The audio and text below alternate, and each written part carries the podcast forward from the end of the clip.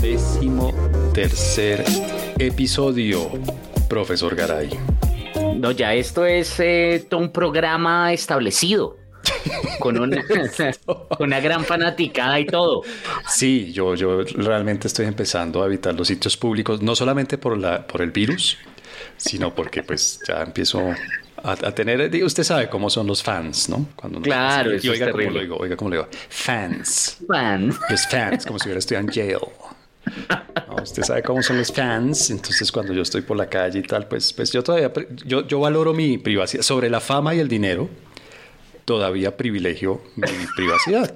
Eh, entonces he, deliberadamente decidido rechazar tanto el dinero como la fama para tener mi privacidad. sí, al juzgar por mi cuenta bancaria y por... Pareciera que premeditadamente he renunciado a la fama y al dinero.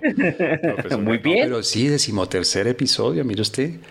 Ah, Imagínese eso. Óigame, ¿usted le tiene, usted, usted tiene agüeros? ¿Usted, ¿Usted tiene algún tipo de agüero o algún tipo de, creencias de ese estilo? No, no, profesor Páez. Porque este Yo solamente creo en mí.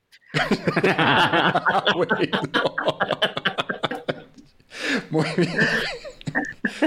Así, suave. Suave. Hoy comenzamos suave, porque es que es el episodio 13. O sea, le pregunto, porque este es el episodio 13. Entonces hay mucha gente que al 13 le tiene esta está, está, está, no sé cómo decirlo, este temor, este. Ah, claro, como el piso o como los, los números en los aviones, ¿no? Que a veces no hay 13. Sí, Creo que eso técnicamente se llama, si no me falla la memoria, triendecafobia o algo así. Fobia número 3. ¿Ah, sí? sí, sí, eso tiene. Bueno, usted debe saber el origen. yo sé. Eso, dígalo usted para que yo no haga el oso. Usted me hace hacer el oso y después, no, profesor Páez, pero así no es. A ver, ¿cómo es el... me, me, encanta además la imitación que hace, que hace mí, ¿no? Me salió muy nasal. No, no, no. tengo, que, tengo que enseñarlo un poco. No, la verdad no sé, profesor Páez, cuéntenos, cuéntenos por favor usted con su conocimiento y su sabiduría. Usted sabiduría. aquí usted es el viajado y yo soy el leído o es al revés. Exactamente, es eso. Ah, ya, ya. Pues usted sabe que había un grupo de, de, cruzados que eran los templarios, los caballeros del templo, del temple del templo. Y en algún momento es los caballeros del templo, los templarios, cayeron en desgracia con el rey de Francia.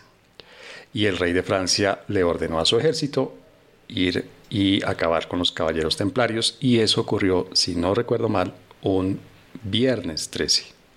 Y de ahí parece que se originó esta fobia y esta, no sé cómo llamar, esta mala fama que tienen los días 13. no, pero esto...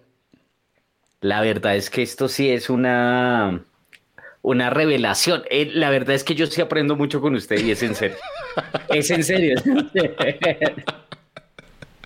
Muy bien, bueno, entonces vamos al tema, que ya le hemos dado muchas vueltas a esto. Yo creo que la gente empieza a impacientarse y a aburrirse un poco.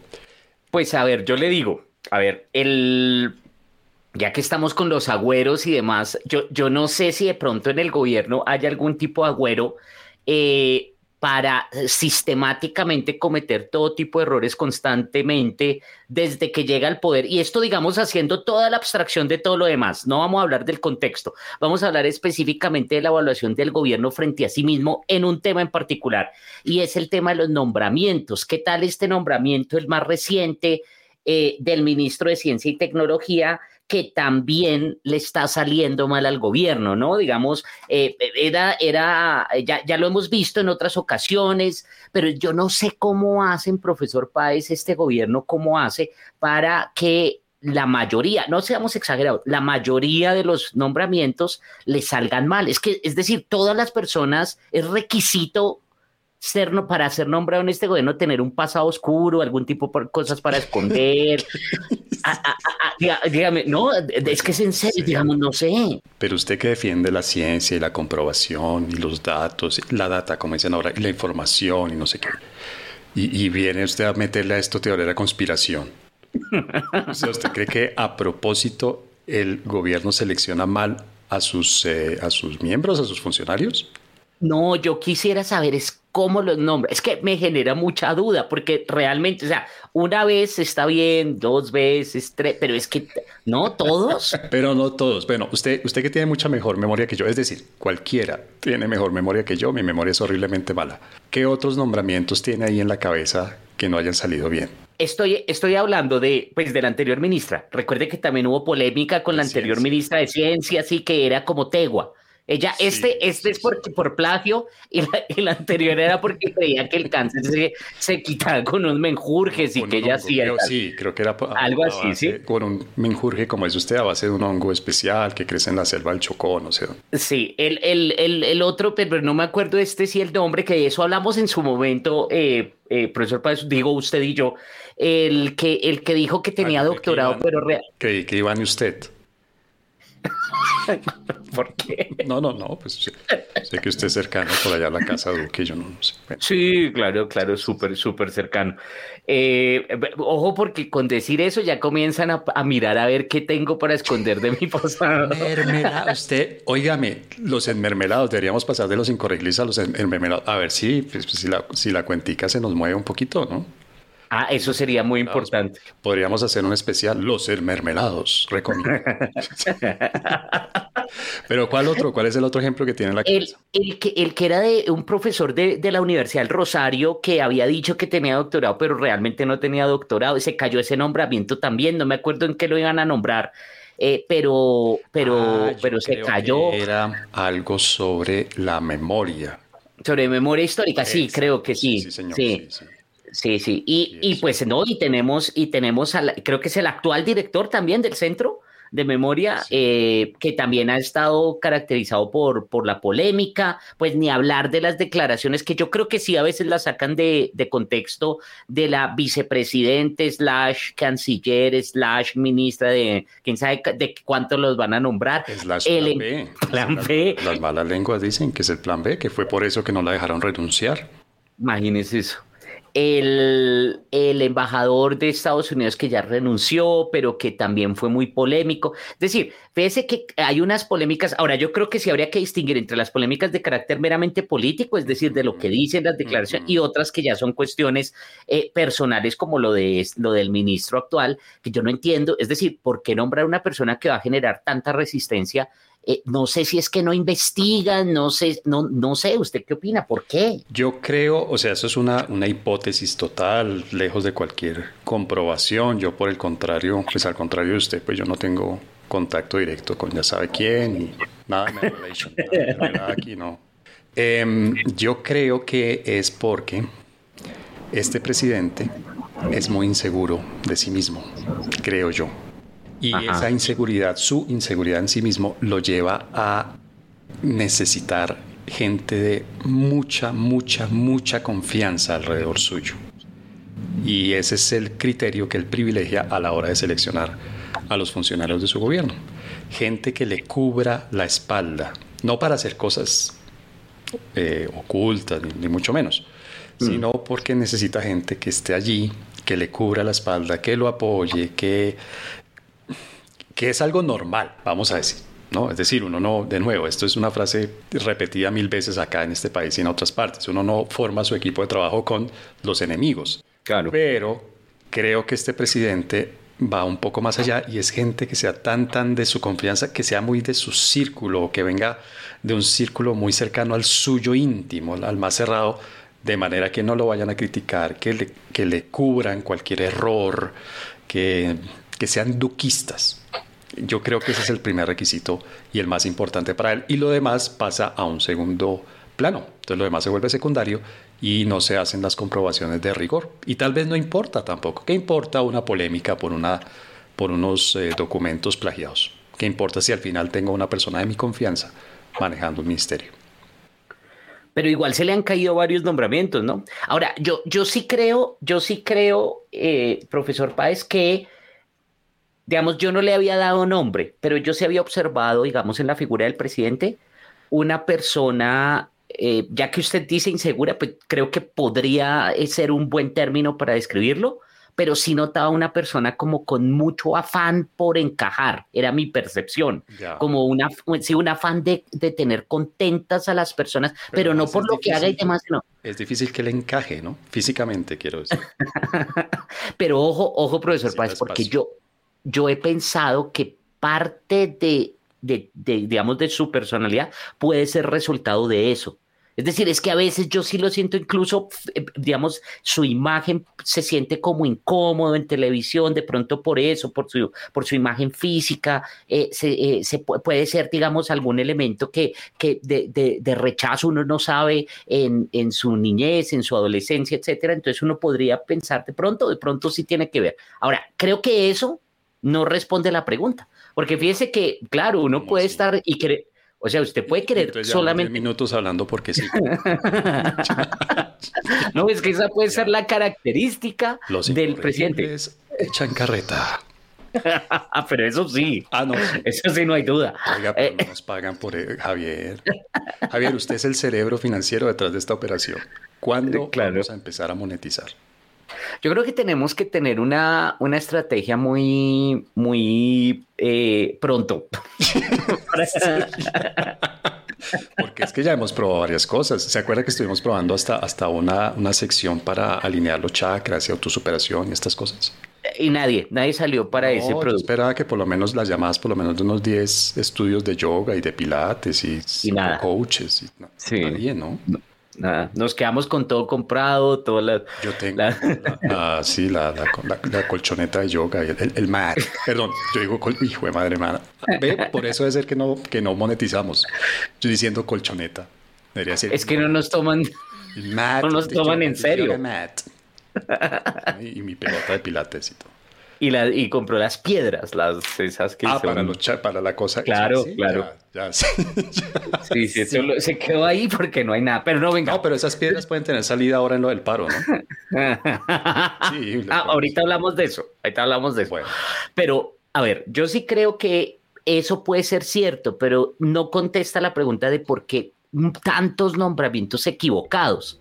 Es decir, ¿por qué tantos nombramientos eh, de personas que no son las adecuadas. Usted puede querer muchas personas que, eh, o, más bien usted lo que quiere decir es que el, círculo presidencial está formado por personas de esas calidades. Eso sería grave. Digamos, esa sería una aceleración no, no, no, pero le aporto un elemento más para en pro de mi hipótesis. Fíjese que los movimientos que ha hecho el presidente o la mayoría de los movimientos que ha hecho de, miembros de su gabinete y de otros y de otros, eh, ¿cómo se puede llamar eso? De otros cargos han sido horizontales. Es decir, ha pasado a la funcionaria que estaba en tal cartera a ocupar tal calgo. calgo vea. es la hora, es la hora. Sí, eh, primero eso y segundo, pues llevo una semana de reggaetón fuerte, entonces algo se me pega. Entonces le decía, el movimiento, así muchos, varios de los movimientos que hace el presidente de, sus funcionarios cercanos son horizontales. Entonces pasa a la funcionaria X de tal cargo a tal otro cargo de su, pues de su, de su gabinete o de alguna consejería, alguna cosa de estas cercanas. Y así ha hecho con varias personas. Fíjese que hay ministros que han que, en este gobierno más que en otros, yo la verdad no recuerdo, de nuevo, tengo muy mala memoria, pero me parece que en este gobierno más que en otros ha habido ese movimiento en el propio gabinete ministerial, ¿no? Carlos Holmes Trujillo, por ejemplo, pasó primero eh, por la Cancillería y después se fue a Defensa. El, eh, la ministra del Interior también hizo algo así. Bueno, yo creo que hay varios ejemplos de eso y eso refuerza mi impresión de que es una cuestión de rodearse de gente de su entera confianza. Y me temo, mi querido profesor Garay, que eso tiene un costo y es que hace que sea muy poco diverso el gabinete. No estoy hablando en términos de cuotas de género o de origen étnico o de lo que sea, sino de visiones. Hace que sea un gabinete muy con una visión muy homogénea. Y las visiones homogéneas, creo que ya lo sabemos bien, no sé si usted comparte esa idea, pero las visiones homogéneas llevan a que se vea la realidad de una manera muy simple y que para los problemas se propongan soluciones muy no sé cómo llamarlas, muy pobres, de, de corto alcance, de, de, de, poca imaginación, de poca creatividad. Y, y, bueno, pues creo que es en parte lo que estamos viendo desde hace más de un mes con este tema del paro. Bueno, eso sí me parece que, que podría explicar parte también de lo que uno ve como la, la desconexión, ¿no? lo que uno ve como la desconexión del gobierno con, con, con, la gente y con, pues, con la sociedad. Eh, y sí podría explicarlo porque en efecto uno se pregunta también, no solamente este tema de los nombramientos, sino también cuáles son las variables que tienen más peso en el gobierno para hacer ciertos anuncios. Por ejemplo, yo todavía me pregunto lo del tema de esa terquedad que uno percibió con lo del tema de la reforma tributaria. ¿no? Que era como, como toca y toca y pues, eh, ¿no? Y, ya, y se aguantan y así será y pues, y, y, que se veía tal vez como, algunos lo ven como arrogancia, otros como malas intenciones y demás, pero de pronto lo que usted dice es lo que puede responder eso, que eh, todo, eh, piensan similar y no solo piensan similar, sino son tan cercanos al presidente que no pueden decirle o llevarle la contraria y eso resulta entonces generando una ilusión eh, de que las cosas están bien y que de pronto sí van a salir adelante con, las, con lo que se plantea, siendo que pues la realidad está en otro lado. Pero esa es una muy buena hipótesis. Sí, yo me imagino que, que alrededor del presidente va a haber casi ninguna persona que se atreva a contradecirlo, ¿no? A decirle, presidente, no, no haga eso, presidente. No presente esta reforma en este momento, presidente, no se coma ese chicharrón. Cosas que, pues, que sería bueno que alguien le dijera, ¿no? Pero. Usted se, ríe por lo de la reforma. Usted es malo. Usted se ríe por la reforma. no, pero yo. Pero es que estaba pensando si será el único. Yo creo que no. O sea, digamos, histórica, el único que, que, digamos, tiene esa, ese interés por rodearse de ah, personas que lo adulen y eso. No, no, no. Yo creo que esa es una tentación que tienen todas las personas con cierto grado de poder en cualquier organización.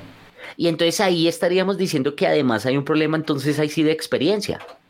Es decir, porque es algo que yo sostengo, que, que tal vez lo que hemos visto de los problemas de este gobierno en términos de comunicación, en términos de, de, relación con el Congreso, con las Cortes, etcétera, de la visión que se tiene frente en el, en, el exterior, digo, en la, en la sociedad, en la gente, y pues hay sí en política exterior y demás, eh, que de pronto esa esa simpleza a la que usted eh, hacía referencia, ¿no? A Venezuela le damos 28 horas y ya vamos a caer en la dictadura porque vamos a hacer un concierto. No, esa de pronto es la, la, simplicidad de la... No me pique la lengua con Venezuela porque a mí me parece que ese es un súper tema. Porque, porque la simplicidad comienza con algo más grave. Y es que como allá hay un tipo que no nos parece, pues simplemente rompemos relaciones y se acabó. Okay. Y damos la espalda a la realidad, que es que tenemos cuántos, usted que tiene buena memoria, que, que tiene ese tipo de datos en la cabeza, casi 3.000 kilómetros de frontera tenemos terrestre. 2.219.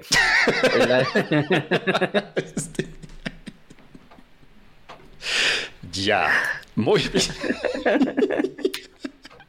¿De dónde sacó ese dato? Es que yo me acuerdo, ¿sabe por qué me acuerdo? Porque eso lo vi en tercer semestre ah, cuando vi cuando vi Política Exterior Colombiana, se llama esta clase, y lo vi con Marta Ardila, y me acuerdo que ella lo dijo en la clase de América Latina. Y se acuerda de la hora, del lugar, se acuerda de qué ropa tenía puesta usted y Marta. No, no, la, de la hora no, de perdón, de, las, de la forma como estábamos vestidos no, pero sí me acuerdo del salón, imagínese, en el E 208, el que es la grandísimo, el de, ¿sí? y me acuerdo que la clase era de 2 a 4, de 2 a 3 y media en ese momento. Un horario estelar. ¿Cómo? Un horario Los martes, sí, sí, sí, sí, los martes. O sea, una clase esa hora es bombi. Era lo mejor. 2.219 kilómetros sí, sí. terrestre. Sin contar las arandelas del mar que aún no se delimita. Entonces, claro, si, usted me dice a mí, hombre, no tiene sentido, no tiene sentido. Nadie está diciendo que, que, diga que Maduro es el campeón de la democracia y que el líder regional y que sí, o Gran Maduro o Gran Chávez. Pero pues hombre, ¿será que no hay otras opcioncitas de manejar la cosa con el... Si al lado es un dictador suelo eh, de mala muerte? Digo yo. Entonces creo, sí, que, razón. es eso. A mí me parece que este gobierno, en general, Javier, a mí me parece que en general este gobierno es, el, es un gobierno de una mirada hiper recontra simplificada de los fenómenos, de los temas, de los problemas, de las oportunidades también y que eso, pues lógicamente lleva a que las soluciones que propone, las políticas que propone sean igualmente hipersimplificadas, hipersimplistas, ¿no? Mm. La realidad en blanco, blanco o negro. Mm. Y lo importante es tener gente de confianza de uno personal, independientemente de que hayan cometido plagio, independientemente de que sean buenos o malos eh, funcionarios, independientemente de que le puedan aportar buenas ideas o ninguna idea al gabinete y más en medio de semejante situación tan suavecita que le ha tocado, que siendo justos le ha tocado una coyuntura muy brava, muy, muy. Claro, digamos, sí, es que por eso decía al principio que obvia ignorando el contexto, porque el contexto eh, claramente también tiene, tiene parte de explicación de lo que vemos y todo lo que está pasando, pero sí creo que entonces tiene que ver con eso y como decía antes con el tema de la falta de experiencia, porque seamos honestos, digamos, eh, lo cubrimos en uno de nuestros capítulos, ¿no? La política yo sí creo que la deben hacer los políticos y, y debe ser, y, personas que tengan experiencia, que conozcan, que tengan las conexiones y demás, y eso pues de pronto es lo que falta, no de pronto, eso ha faltado mucho en, este, en este gobierno. Ha faltado políticos profesionales. Sí, sí, sí. yo. Hay mucho, mucho aficionado, mucho amateur. Mire, mire qué puedo decir. No, pero qué maravilla es que hoy estamos. Yale cuando pronunció el inglés, sino de Sciences Po cuando pronunció el francés. No, eso es la locura, la locura, de verdad. No, es que esto de andar con gente culta es una nota. Óigame, pero seamos un poquito justos. Ya, ya le dimos palo. a ver. Ya dimos palo al, al, al headhunter. A la, sí. al headhunter. Eh, dígame, por favor, una o un funcionario de este gobierno que usted diga qué buen funcionaria, qué buena funcionaria, qué buen funcionario es? El ministro de Salud, sin pensarlo. Estoy sorprendido, estoy sorprendido, estoy súper feliz eh, con el tema de la, del proceso de vacunación, que no, no, no es él, el, eh, para, para, retomar lo que le ha hecho. No, podemos atribuirle... Exacto, no, a eso sí no. ¿Usted se dejaría vacunar del ministro de Salud? Esa es una buena. ¿Se ha visto esas preguntas? Que es una buena pregunta cuando le dicen, bueno, no sé por quién votar. Bueno, piensen A, B y C. ¿A cuál de esos le dejaría a su hijo de 15 meses? Para que se le pide una noche. Se dejaría vacunar del ministro. Eh, pues como es médico, sí. Ahora, ¿sabe qué me acordó, profesor Baez? ¿Sabe cómo, cómo me acordó? Em, de cuando lo, cuando lo vacunaron y entonces eh, se quita la camisa y queda en camiseta y pues es, ah, es el... Eh, no, no, es un, es un cuerpo muy colombiano. Ah. Y me acordó que esa misma semana, esa, esa misma semana se había eh, vacunado el ministro, no sé qué, creo que era el primer ministro de Canadá, este Trudeau, o... Todo, atlético. sí, sí, sí, sí, sí, muy chistoso, sí. Sí, y yo me acuerdo que yo decía, pero, ay, no, esto, esto, esto hay que, hay que hacer alguna vez una referencia sobre eso, me acuerdo ahorita. Pero, pero bueno friega tanto que no seamos derrotistas. Ahora le va a meter a esto fenotipo. no. no, ahora le va a meter fenotipo. O sea, si nos han dicho vainas duras, ahora nos van a decir racistas, eh, no sé.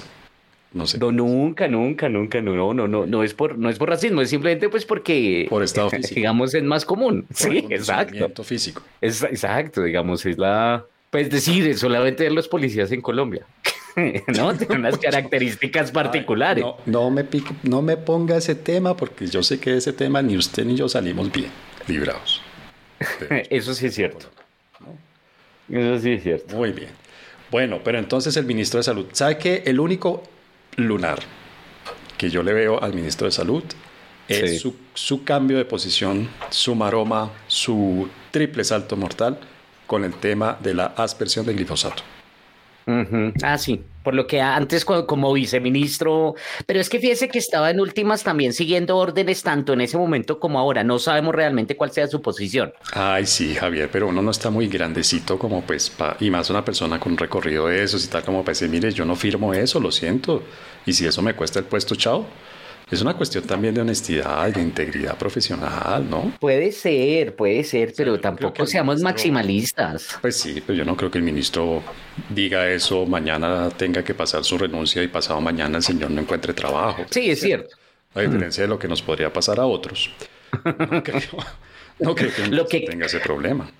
Lo que cada episodio adicional nos va a generar, nos va acercando, es perder el, cualquier posibilidad de reputación. Si, en LinkedIn hubiera, LinkedIn, perdón, LinkedIn, si en LinkedIn hubiera un, un, metro, un indicador, algo que midiera las métricas para la, data y la megadata. Eh, ¿Usted cree que nuestra empleabilidad con cada, con cada episodio de Los Incorregibles disminuye? Pues eh, yo, yo me atrevería a decir que sí, yo me que habría que construir un modelo. sí, dos modelos. Bueno, yo le digo quién sabe quién me parece que, que es difícil porque además la cartera que maneja no produce resultados rápidos, pero que por lo menos cuando la oigo hablar en público me convence, me genera ah. confianza, la ministra de Educación. Yo. ¿La ministra de Educación? Sí, ¿Quién, ¿Quién es que es? Es que no me sé el nombre, Gracias.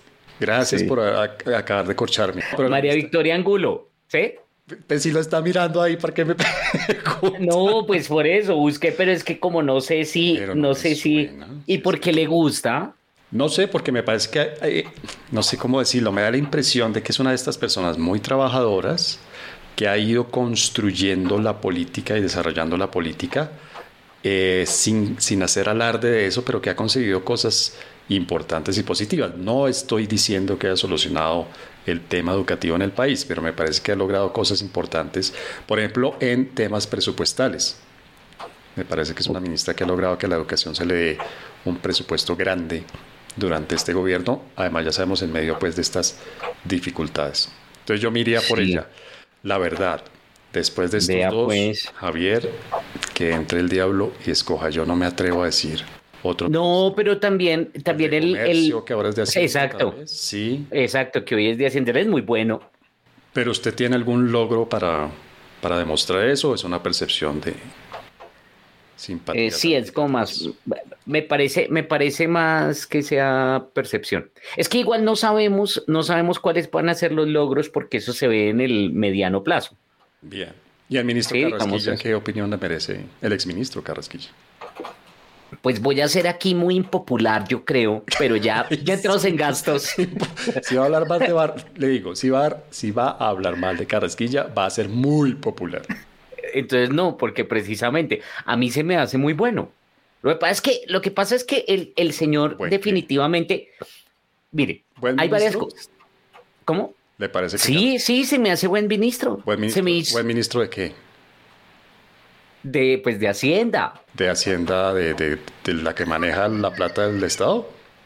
Claro, es que... es que, propone reformas tributarias.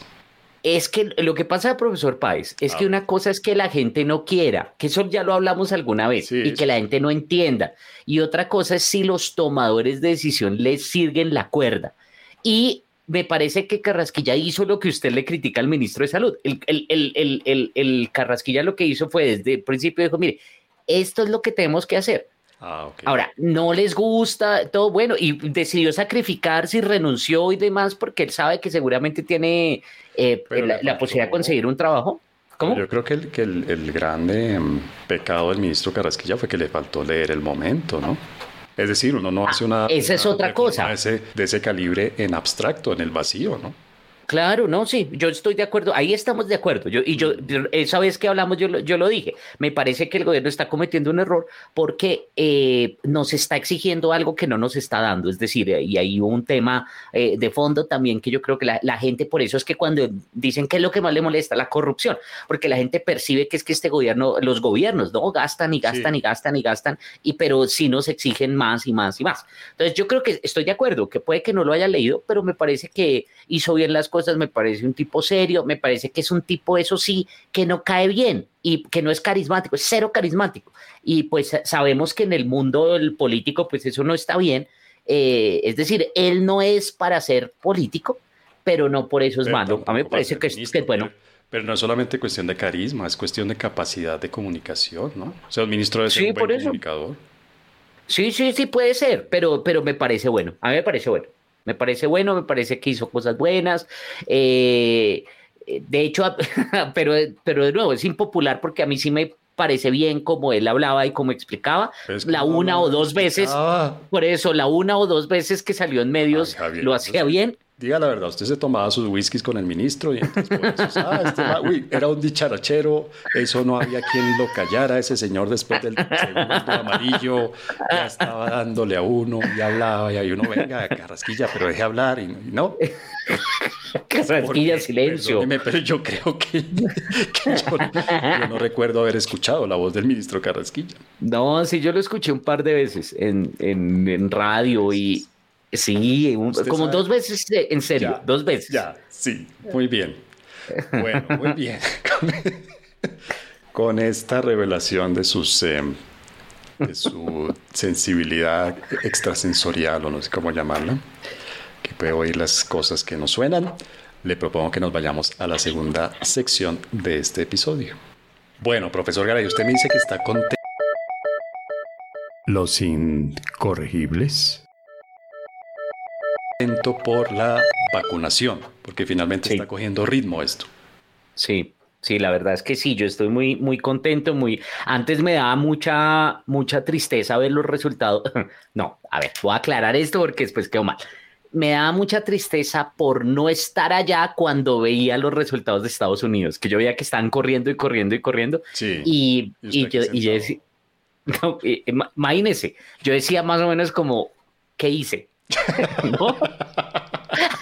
Era más o menos lo que pues yo pensaba. Señor, yo usted desde que lo conozco está defendiendo las decisiones y tomó una decisión como que ¿qué hizo? Sí, exacto. Sí, no, ya. Y la tomó Pero, con la información que tenía disponible en ese momento.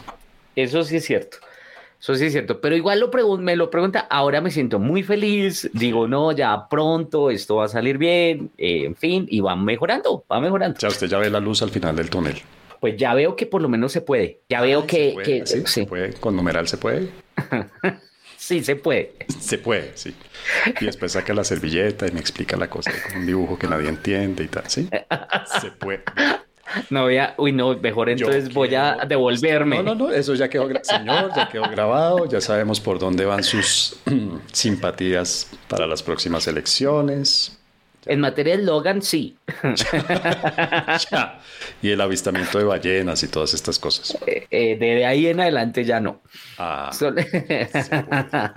Venga, a propósito de se puede, ¿se puede reactivar todo ya? Es porque este episodio lo estamos grabando. Vamos a dar la fecha, nunca la damos, ¿no? Somos todos misterios. Sí, nunca. Nadie sabe en qué lugar, en qué momento. Esto lo estamos grabando por la tarde del 8 de junio que es precisamente el día que las autoridades nacionales y locales de varias ciudades de Colombia han decidido reabrir, yo no sé cómo llamar, reabrir la economía, reabrir las actividades, reabrir la ciudad. Sí, sí. Pero antes de, antes de eso, es 8 de junio, profesor Páez, seis días antes de, mi cumpleaños. El cumpleaños número 40. Quería decir eso, no ah, quería perder la oportunidad. Ya. Imagínese, ahora sí ya entré. Ah, ahora sí ya Sí, pero ya no. yo voy saliendo. o sea, ahora nos encontramos. Ay Dios, bueno. Imagínese, ya, ahora sí ya no, no, nada de, joven adulto, nada, no, ya, ahora sí soy grande en serio, ya, adulto. Ya.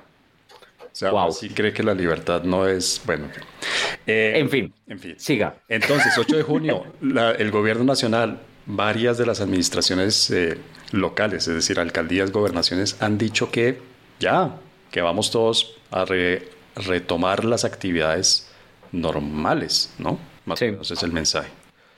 Pero eso se da en el momento en que estamos no en un pico, según he entendido yo, sino en una meseta, una alta meseta, en la que se están muriendo más de 500 personas diarias, se están, em, se están contagiando no sé cuántos miles de personas cada día estamos muy, muy cercanos a, llegar a los 100.000 muertos en Colombia.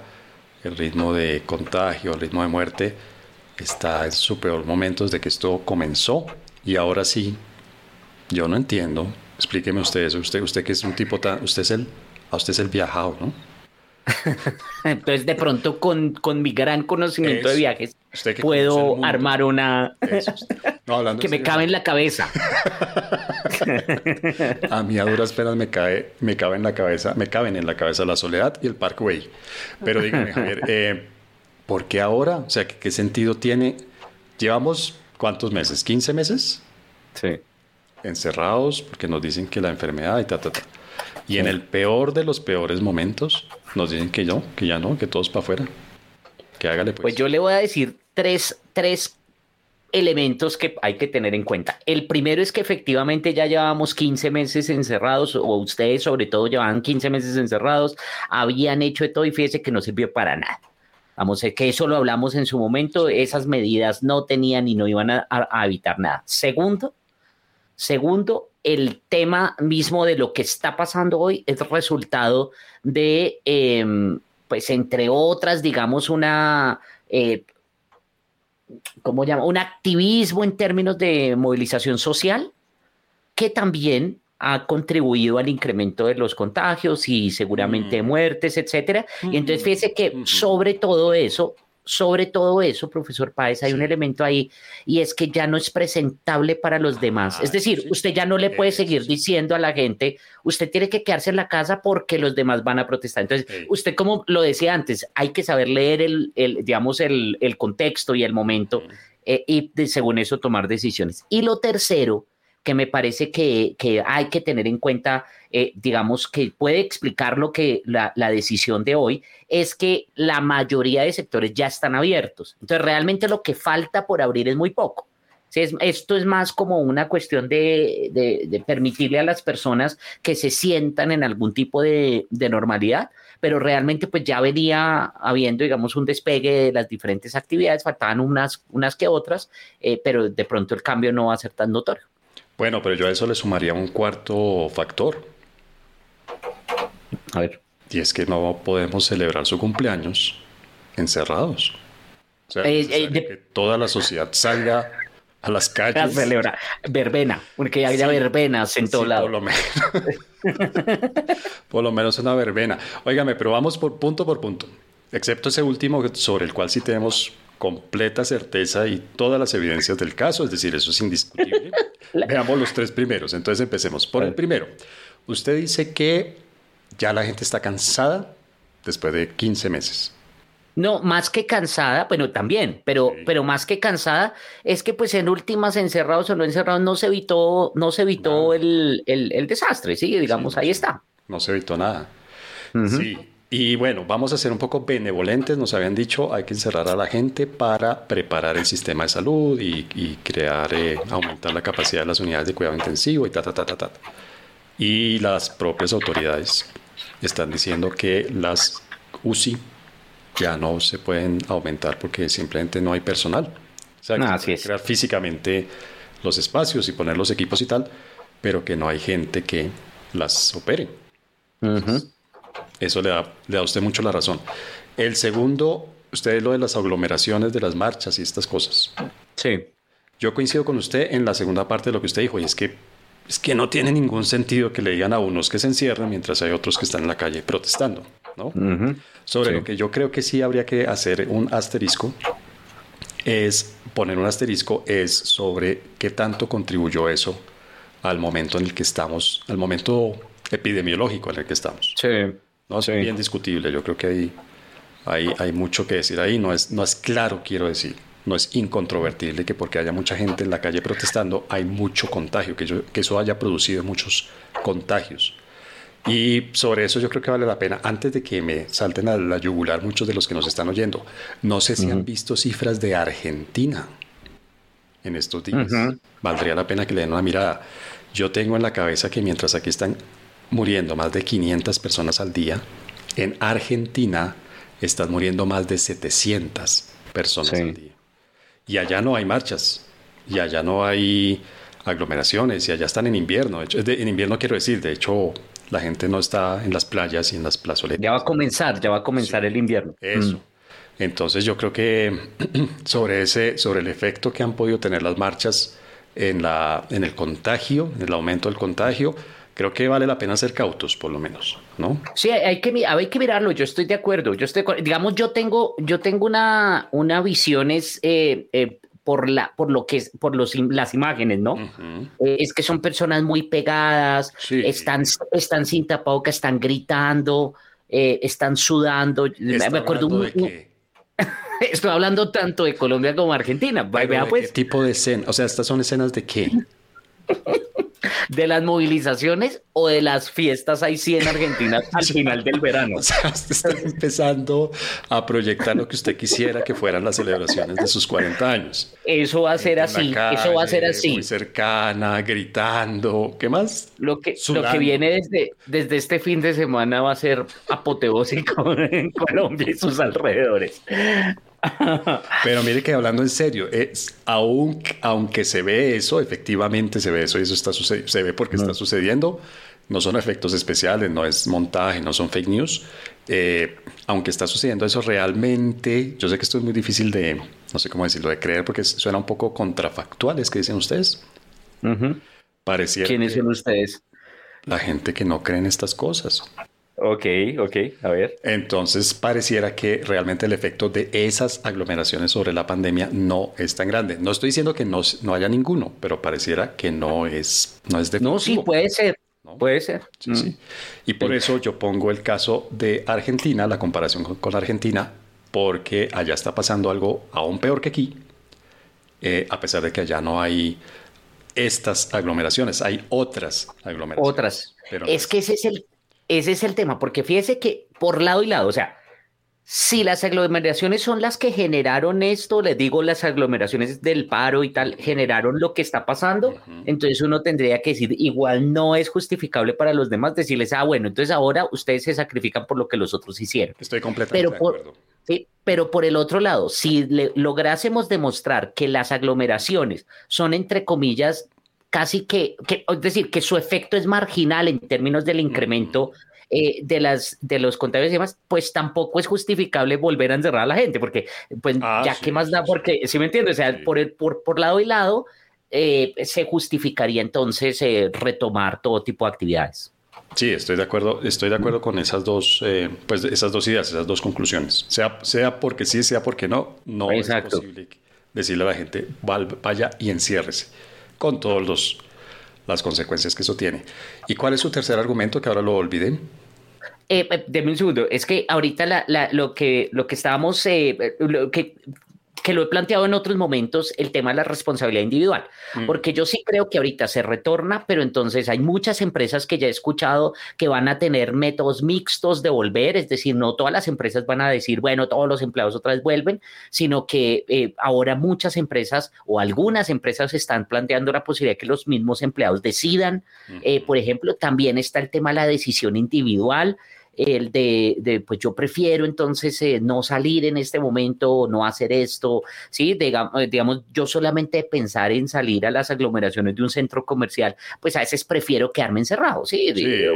o, hacer otro tipo de actividades de pronto eh, que, eso ya dependerá de uno, ¿no? Eso ya dependerá de cada uno y pues, entonces la reapertura no necesariamente es que usted obligatoriamente va a tener que ir a la verbena eh, y sí me entiende y entonces quiero que eso quede a la verbena de, celebración. Exactamente, exactamente. Sí, no, no, pues yo no, no creo, no. Pues...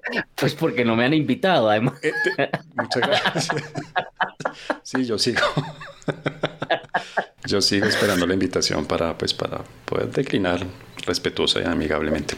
Eh, perdón, profesor Garay, ¿cuál es la tercera que se me olvidó? Bueno, entonces es que ya a mí también. Vamos a ver, vamos a, pero, pero no puede ser, si usted hasta ahora va a cumplir 40, no, no. Yo sé, pero es que no ve que hablamos mucho la que se aprendió que la frontera terrestre entre Colombia y Venezuela es de 2.219 kilómetros.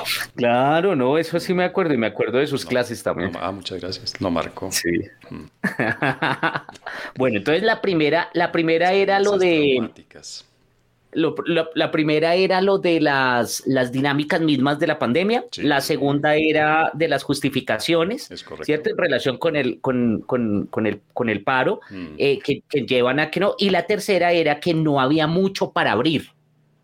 Eh, sí, digamos que era, lo que yo planteaba, que digamos este, este proceso de ah, reapertura es más el nombre que la realidad, pues porque ya había muchos sectores abiertos. Es lo que uno podría, utilicemos un latinajo, es lo que uno podría decir, ya había una apertura de facto. O sea, en la realidad ya la economía estaba abierta y las actividades estaban prácticamente normalizadas. Sí, Entonces, eh, que pues eran bares, eh, eh, discotecas no van a abrir, eso sí sigue sin abrir. de nuevo con asterisco lo digo por una experiencia personal, con asterisco porque los bares y las discotecas ya no existen. Ahora hay gastrobares. Ah, bueno, sí, sí, claro, porque es que la gente es hábil. Pues es que es exacto. se adapta, pues por algo somos humanos, ¿no? Pues, Obvio, eso nos hace humanos. Bueno, eso nos hace seres vivos. Los seres vivos se adaptan. Y, y, los dueños de discotecas y bares, pues son seres vivos, muy vivos. Claro. Sí. y entonces ya no hay. Ya en Bogotá, por lo menos en Bogotá, yo no sé en otras ciudades, en Bogotá ya no hay de eso. Ahora todo es gastrobar. Gastrobar, claro. Pero ojo, porque mire que yo me acuerdo cuando, cuando en Estados Unidos Sí. Em, eh, que alguna vez leí un artículo o algo así, yo no sé si fue un tweet, en fin. O un sueño o alguna cosa así. o me lo soñé o algo. Tal vez Recuerde que Estados Unidos mm. no se cerró realmente, hubo, hubo partes que no estuvieron muy cerradas, pero hubo dos que sí. Una fue California, que ya les conté mi, mi experiencia en el primer episodio, pero el otro fue Nueva York, sobre todo la ciudad de Nueva York. Que cerró. Y me acuerdo Sí, eso sí cerraron completamente confinamiento total de no salir y a diferencia de California, pero ellos sí lo hicieron, digamos, de manera muy férrea, además por la situación que tuvieron. Y em, me acuerdo que en un momento ya que comenzaron a soltar un poco, hicieron algo parecido a lo que hicieron en Bogotá, por ejemplo, el tema de los gastrobares. Entonces me acuerdo el caso de una, de un, de un pub o pues de un bar eh, eh, que de un, de un barcito, de un pub. Ah, pero, a ver, ¿cómo es que... no, ya. ¿Ya no? ya no, ya no, ya. ya. entonces yo estaba en el pub. entonces, lo que hacían en ese lugar era decir todo lo que quiera comer por un dólar.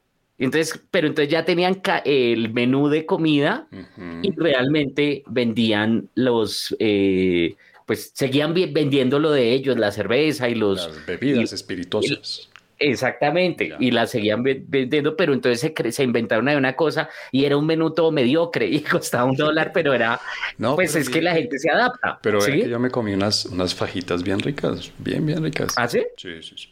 En un gastrobar. En un gastrobar. ¿Qué era? ¿Qué era? Ay, ahí sí puedo utilizar mi acento de jail. Era un rooftop. Entonces yo me fui a un gastrobar que quedaba en un rooftop. Bueno, pero muy bien. Sí, y gente alrededor, sin tapabocas y todo, y yo feliz, yo estaba feliz, yo estaba pues, tranquilo. Pues, emocionado. Sí, me lo imagino. Sí, me encanta, o sea, yo no dije maldita sea, yo en qué momento acepté venir a este lugar, y aquí ya salí con COVID, ahora sí me llevó el que me trajo, y, y no estuve amargado todo el tiempo que estuve ahí. no, eso nunca. Para nada, yo sería incapaz. Yo Pero sí, de primera persona le, dije, le digo, estoy, estuve en un rooftop, en un gastrobar. No, Entonces sí, estoy de acuerdo. Eso es una, es una formalización de algo que ya se estaba dando de facto. Imagínese.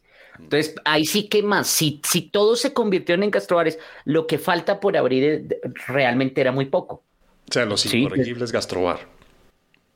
E, eso sí, eso sí hay que ponerlo. mire que ahí está. Hay, que hacer, Javier, hay que hacer algo por monetizar esto. Eso sí, hay que monetizar. Imagínense nosotros abriendo un bar los, que se llame los, los, Incorregibles Gastroa. Sí. Y nosotros hablamos todas las noches. Ah, no. no eso, debe ser. eso debe ser una experiencia embriagadora. Pues yo creo que por lo menos se vende más trago, eso sí. Para poder soportar la cosa, sí, señor. Bueno, Javier, ¿qué le podemos recomendar esta semana a la gente que oye este episodio número 13 de Los Incorregibles? Los Incorregibles recomiendan.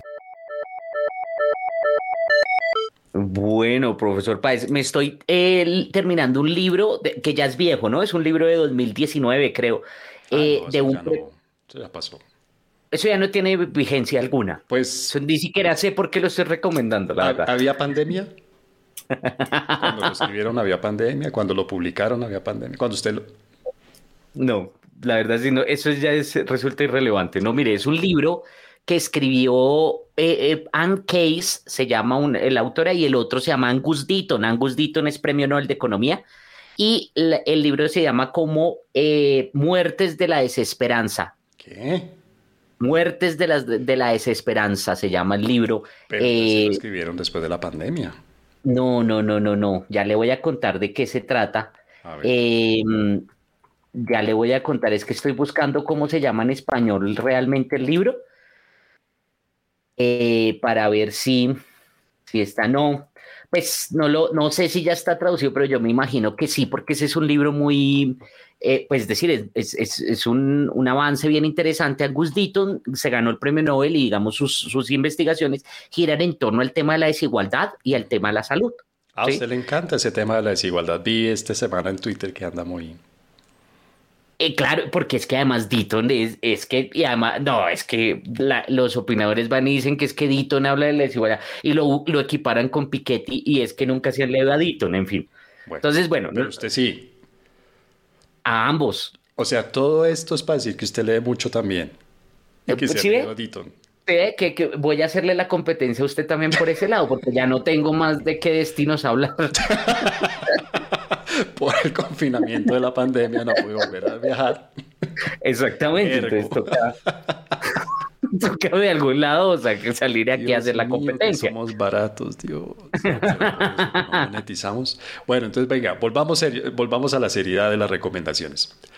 Entonces, el libro, ojo, profesor Páez, porque el libro es buenísimo, porque lo que pasa es que habla sobre un tema que es bien interesante y es que las tasas de mortalidad venían cayendo en todo el mundo, incluido Estados Unidos, pero a, que a partir del año 2000 más o menos, en Estados Unidos no solamente se detuvo la caída de las tasas de mortalidad, sino que comenzaron a crecer en un sector en particular de la, de la población. Entonces, el libro se trata para explicar precisamente por qué están aumentando, algo que sorprende porque, pues, no, de nuevo, Estados Unidos es la economía más grande del mundo, el país más rico del mundo, qué es lo que está pasando y de eso se trata el libro, es muy bueno, súper recomendado. Muy bien. Y yo, como siempre, con mis recomendaciones muy profundas que quedan un poco ridículas al lado de las suyas, pero es, lo que hay, es lo que da la tierrita. Les recomiendo el método Kominsky. Salió la ¿Sí es buena? Sí, buenísima. Salió la tercera eh, temporada, hace poco, hace poco la publicaron. Y es buenísima. Las, cada una de las dos primeras temporadas tiene ocho episodios. Esta es de seis. Esta hay un cambio en el reparto, pero es muy bueno. Humor bueno, humor fino. Eh, obviamente de un nivel de actuación excepcional. Realmente es, es, un, es, una delicia ver cómo actúa esta gente sin ningún esfuerzo, sin ninguno. O sea, es la técnica pura que los lleva a una actuación completamente natural y creíble. Entonces, esa es mi recomendación, el método Kominsky, muy buena serie de humor. Se pueden ver las tres series si no se han visto, perdón, las tres temporadas si no se han visto todavía la primera o la segunda. Y si ya las vieron, pues váyanse a ver la tercera para encontrar cambios allí desde el primer capítulo, pero vale mucho, mucho la pena. Perfecto, pero no este fin de semana, que es semana de festival nacional por mi cumpleaños. De la verbena. la verbena, la gente va a saltar en las calles. Óigame, usted deberíamos recomendar, a propósito, antes de que se termine este, este segmento de recomendaciones, yo recomendaría, no sé cómo van a hacer para encontrarlo, pero yo recomendaría el libro de Jorge Barón que escribió precisamente cuando llegó a los 40 años. Mis primeros 40 años se llamaba el libro, de, se llama el libro de Jorge Barón. Creo que nunca volvió a escribir nada, pero él sacó y fue un bestseller. No, ¿en serio? señor, un grandes ventas. Fue aquí. verás si se anima, mis primeros 40 años. No, pues voy a buscarlo. Esa tiene que ser mi actividad de, de... No, si se anima a escribir lo suyo, el suyo. Ah, pero ¿y qué voy a decir? Pues hable de sus viajes.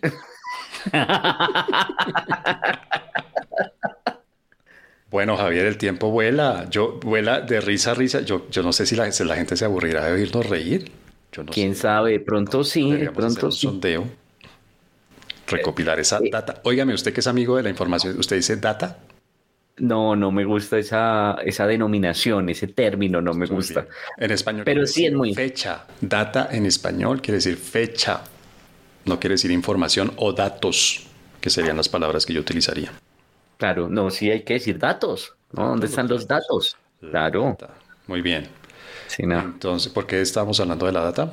Ah, usted que es amigo de la data, deberíamos hacer una encuesta. Deberíamos ver las métricas de nuestro podcast. A ver qué dice la. Dejen de reírse, hablen de cosas serias, o más bien dejen de hablar y solo ríanse. Yo no sé. Sería bueno que la gente nos contara. ah, bueno, listo, hagamos. Sí, podríamos hacer un Google Forms para. un sondeo. Sí. Sí, que la gente lo conteste y nos diga a ver qué piensa. Muy bien. Voy a pensarlo a ver cómo hacerlo. Listo. Sí, usted es el hombre de la, información, el análisis de información y datos. Javier Garay, un placer. Profesor Páez, lo mismo. Un placer este decimotercer episodio de Los Incorregibles. Recuerden, crítico con doble T y K, C-R-I-T-T-I-C-O, las dos I son latinas, arroba crítico en Twitter. KO, ¿no? No es CO, sino KO. C-R-I-T-T-I-K-O. Exactamente. Bien, crítico crítico. Que saben ustedes, escoge muy bien sus nombres de cuenta. Y CAPU73, como suena, CAPU73 en Twitter también. Escríbanos, cuéntenos, por ejemplo, cuéntenos si es muy aburrido oírnos reír, cuéntenos si menos risas y más contenido. Cuéntenos, por ejemplo, hablando en serio, hagamos un sondeo. Ahí está. Para ustedes, ¿cuál es el mejor y el peor integrante del eh, equipo de este gobierno, el gobierno Duque? Ah, esa es una buena pregunta, sí, a ver qué responde la gente. Sí, chévere. Listo. Javier, hasta la próxima. Hasta la próxima, profesor Páez.